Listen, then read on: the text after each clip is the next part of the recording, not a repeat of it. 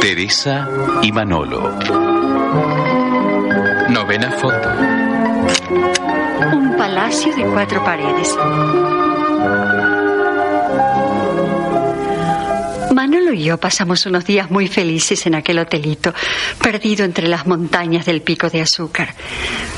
Aquella primera intimidad nos ayudó muchísimo a compenetrarnos, a pensar juntos el futuro, a entregarnos uno al otro con una gran confianza. Nos sentíamos tan contentos, tan llenos de vida, de ilusión.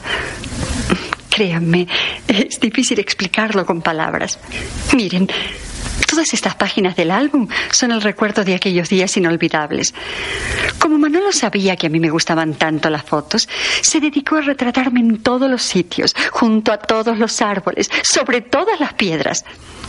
Esta foto no, esta me la tomó cuando regresamos a nuestra casa y comenzamos a acomodar las cosas.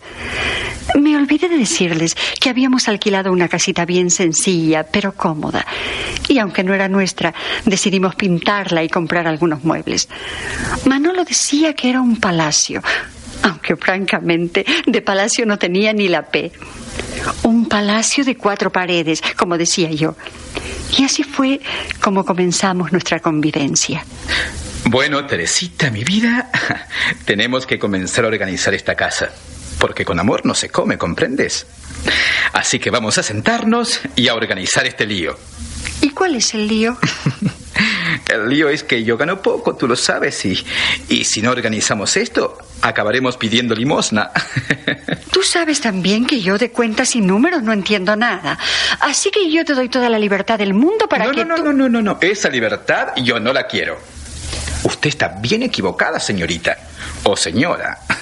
Porque usted ya es toda una señora ama de casa. Y tiene que hacerse cargo de nuestro palacio. El palacio lo llevamos entre los dos. No te olvides que me lo prometiste. Exactamente. Y las cuentas también. Pero Manolo, yo no entiendo de eso. Pues vas a aprender. Otras mujeres se quejan de que el marido no les da participación en el dinero. ¿Qué quieres? ¿Que me guarde el sueldo y, y haga lo que yo quiera con él?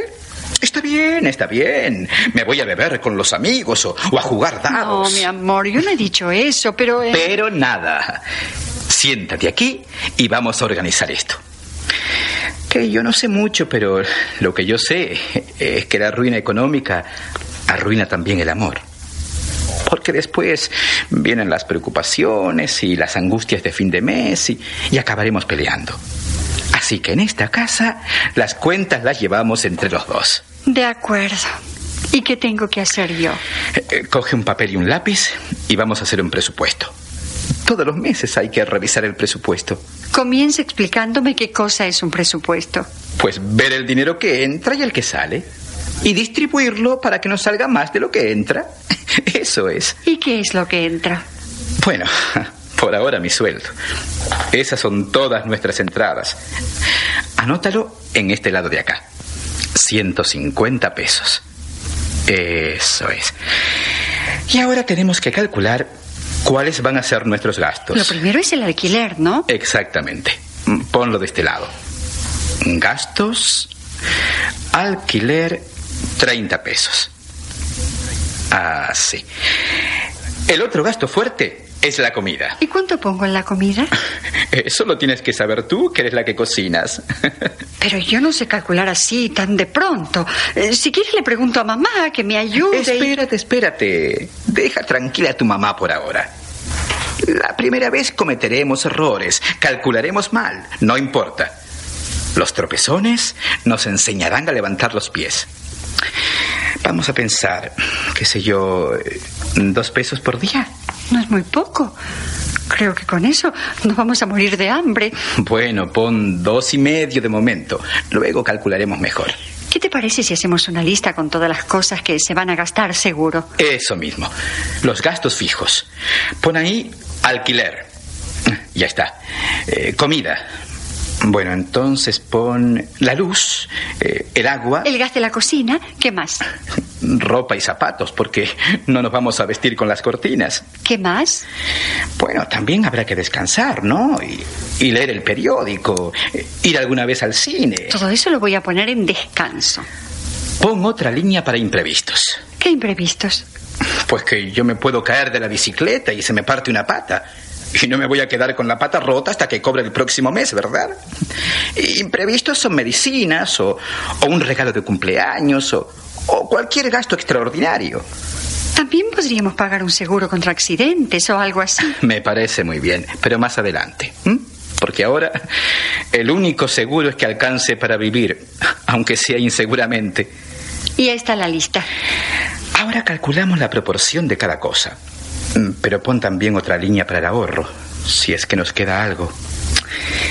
Hay que abrir una libreta de ahorro, aunque sea de dos centavos, para crearnos esa obligación. Hay que comprar algunos muebles. Y arreglar el baño. Los muebles los podemos sacar a crédito en la tienda La Maravilla. La maravilla será si no tenemos que volver a meternos en la tienda por no pagar los créditos. Mira, mejor no nos enredamos con deudas por ahora y vamos calculando cada mes lo que podemos comprar y lo que no podemos. Cada mes se puede ir mejorando una parte de la casa. La cocina, la pintura. Y si aparece un crédito bueno, lo aceptamos. Pero sin meternos en camisas de once varas. Vamos a ver estos números. Tú verás que acabaré aprendiendo contabilidad.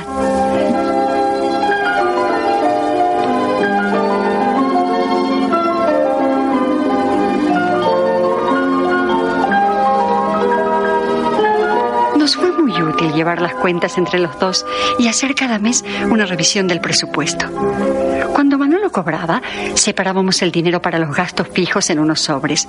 Alquiler, comida, luz y así. Separábamos también el ahorro. En el último sobre poníamos lo que nos quedaba para imprevistos y otros gastos. También decidíamos lo que podíamos comprar ese mes, lo más necesario. Otra cosa que nos ayudó fue ir guardando en una cajita todas las facturas. Y yo anotaba en papelitos los gastos de la cocina o cualquier gasto que hiciéramos para poder saber a fin de mes en qué se nos había ido el dinero. Ahora no podemos pensar en televisión ni en nada de eso, Teresita. Fíjate este mes, ya no salimos del presupuesto. Pero eso fue por la instalación del baño. Por lo que sea. Pero tenemos que ir sacando experiencia y calculando mejor los gastos. Sí, mi amor. Yo te dije que a mí me gustaría ese televisor, pero yo sé que el dinero no te alcanza. No nos alcanza. Porque esto es un asunto de los dos. Pero si lo hubieras visto, grande y más barato que los de 18 pulgadas. La China aprovechó la rebaja y le compró uno a sus papás. Pues me alegro por los papás de la China. En esa tienda hacen muchas rebajas. Sí, Teresita, sí, pero tampoco hay que dejarse sugestionar por la publicidad ni por las rebajas. Porque eso es lo que pasa. Que uno sale a la calle o prende el radio y te hacen creer que si no tienes un televisor o una batidora o una licuadora, pues que no eres feliz. Yo soy feliz contigo, Manolito. Sí, pero a ustedes, las mujeres, les entra un afán de comprar y una competencia. Y, y mira a la vecina Ramonita que ya tiene nevera nueva. Y el esposo de Angelita que compró un carro último modelo. Manolo, yo nunca te he pedido lo que no podemos comprar. Ya lo sé, mi amor. Pero es mejor curarse en salud. Porque fíjate en esta gente de al lado. Todas las semanas esa doña compra un aparato nuevo. Lo último que me enseñó fue un cepillo de dientes eléctrico. ¿Te imaginas? Dice que es comodísimo. Ojalá que no le haga un cortocircuito dentro de la boca. Se preocupa tanto de tener cosas y más cosas que acabarán convirtiendo el amor en una cosa más. Pero eso sí que no lo venden en ninguna tienda. ¿No te parece? Sí, mi amor. La felicidad no está en las cosas. Yo por ahora me conformo con mi bicicleta para ir al almacén. Y poco a poco iremos ahorrando unos pesos y, y teniendo más desahogo. Y mejorando nuestra casa. Nuestro palacio, querrás decir. Porque en estas cuatro paredes vive una reina, eres tú, mi amor. Mi reina.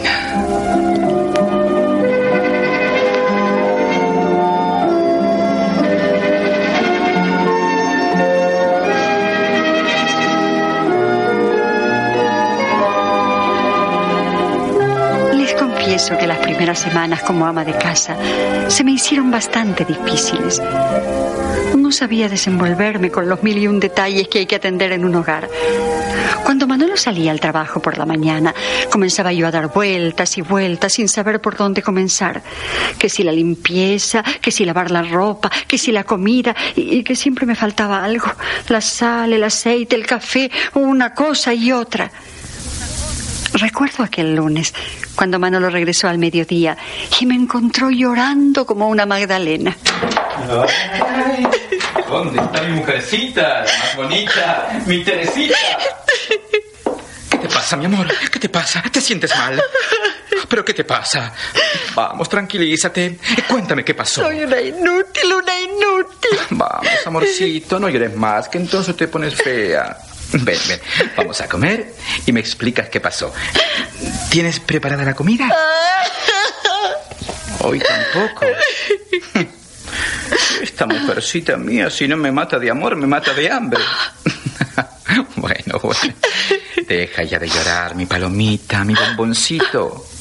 Vamos, limpies esos mocos, mocosa. Toma el pañuelo. Mira, mi amor, atiéndeme. Lo que pasa es que todavía no estás acostumbrada a llevar el trabajo de la casa. Lo que tienes que hacer es organizarte para que el tiempo te rinda. ¿Pero cómo hago, Manolo? No sé, yo no sé. Espérate, espérate. Vamos con calma. Mira, por ejemplo, tú te levantas cada mañana y coges un papel. Tú verás. Vamos a hacer la prueba. Eh, coges un papel y un lápiz y escribes cada día las cosas importantes que tienes que hacer, por orden. Lo primero, siempre la comida. Porque si no, tu maridito no va a tener fuerzas ni para montar la bicicleta. Apuntas lo que necesitas comprar. El arroz, eh, la carne, la ensalada, eh, lo que tengas que comprar en la tienda. Luego apuntas lo que hay que hacer hoy con más urgencia. Que si pasar por la farmacia, que si lavar la ropa, barrer la casa, lo que sea. Y abajo pones todo lo que se puede hacer si te sobra tiempo. Y vas haciendo las cosas por orden. Y vas tachando en tu lista lo que ya tienes hecho. ¿Ves, mi amor? Sí, Manolito. Organizar el trabajo. Una cosa primero y otra después. Sí, Manolito. Y si un día no te rinde el tiempo o se te juntan muchas cosas, yo te doy una mano a la vuelta del almacén. O si un día estás cansada, me dejas los platos y los lavo yo. O te ayudo yo a barrer la casa. ¿Por qué no? Yo siempre he pensado que el hombre tiene que ayudar a su mujer en el hogar. ¿Cómo va a ser posible que yo llegue de mi trabajo y te encuentre a ti trabajando todavía y me sienta a tomar el fresco? ¿No somos amigos? Pues los amigos son para eso, para ayudarse y acabar más pronto el trabajo y tener luego más tiempo libre para conversar y descansar juntos. ¿No te parece? Sí, Manolito. y ahora vamos a hacer la comida los dos juntos. Ayer huevos fritos con cebolla, la, la, la, la, y hoy cebolla con huevos fritos.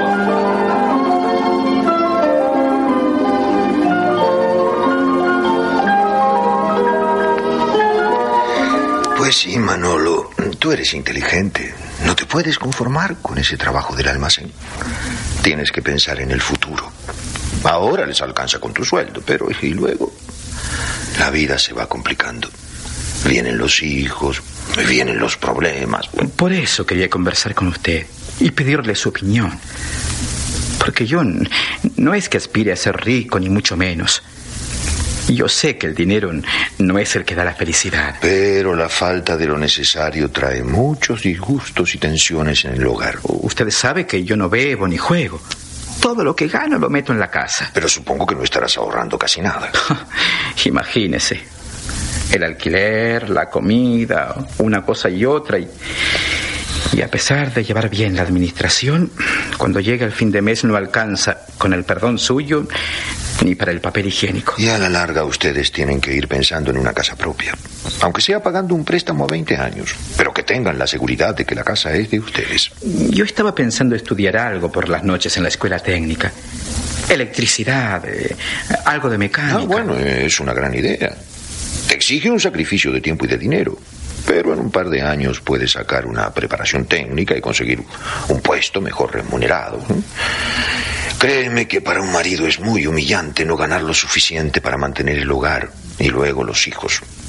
Eso siempre es fuente de conflictos en el matrimonio. Sí, lo sé, don Alfonso. Lo comprendo perfectamente. Por eso yo no quise pedirle ayuda a usted ni a mis padres.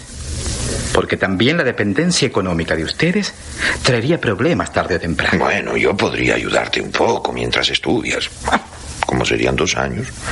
Ah, pero me alegro que pienses así, porque esa dependencia económica, como tú dices, es muy peligrosa. Y yo o tu padre mismo les haríamos más un daño que un favor si les resolvemos los problemas que ustedes dos tienen que resolver.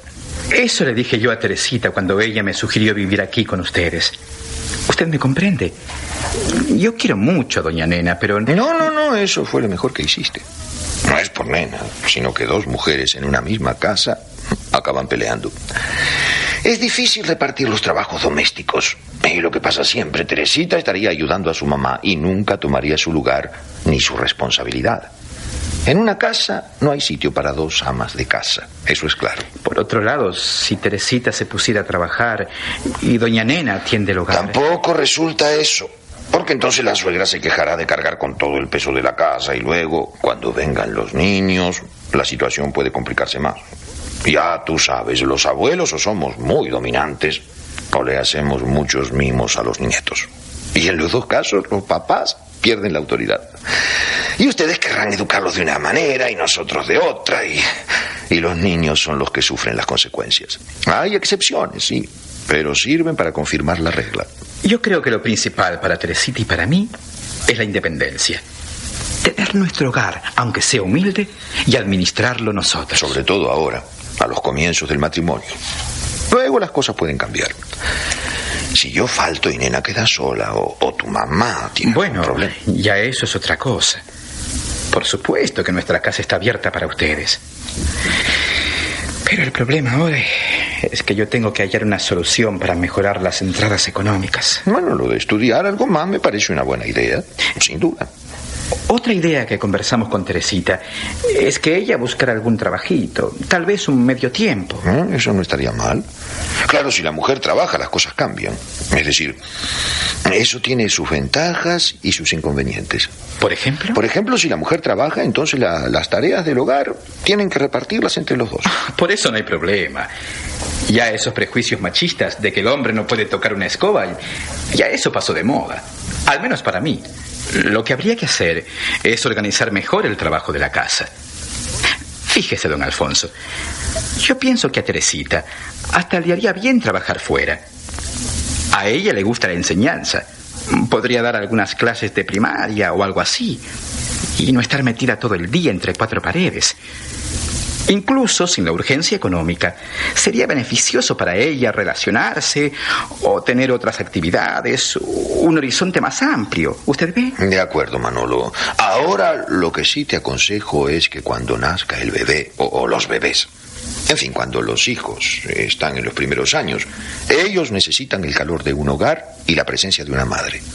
Eso es demasiado importante. Otra cosa es cuando ya están en la escuela y la madre puede acomodar su horario de trabajo cuando ellos están fuera de casa. Bueno, bueno, don Alfonso. Para eso falta mucho todavía. Eh, ¿Quién sabe? El tiempo pasa volando. A mí me parece que fue ayer que me casé con Nena. Y ya ves, ahora estoy hablando de ser abuelo. Hablando, no. Que me parece ¿Que que. A lo mejor hay sorpresas. ¿De veras? No sé, no sabemos nada todavía. Teresita dice que ella no sabe con seguridad, pero que tal vez. Ah, no, no, no, pero esto hay que celebrarlo por si acaso. Aunque sea una falsa alarma, pero vamos a celebrarlo. ¡Nena! ¡Nena! ¡Uno saca!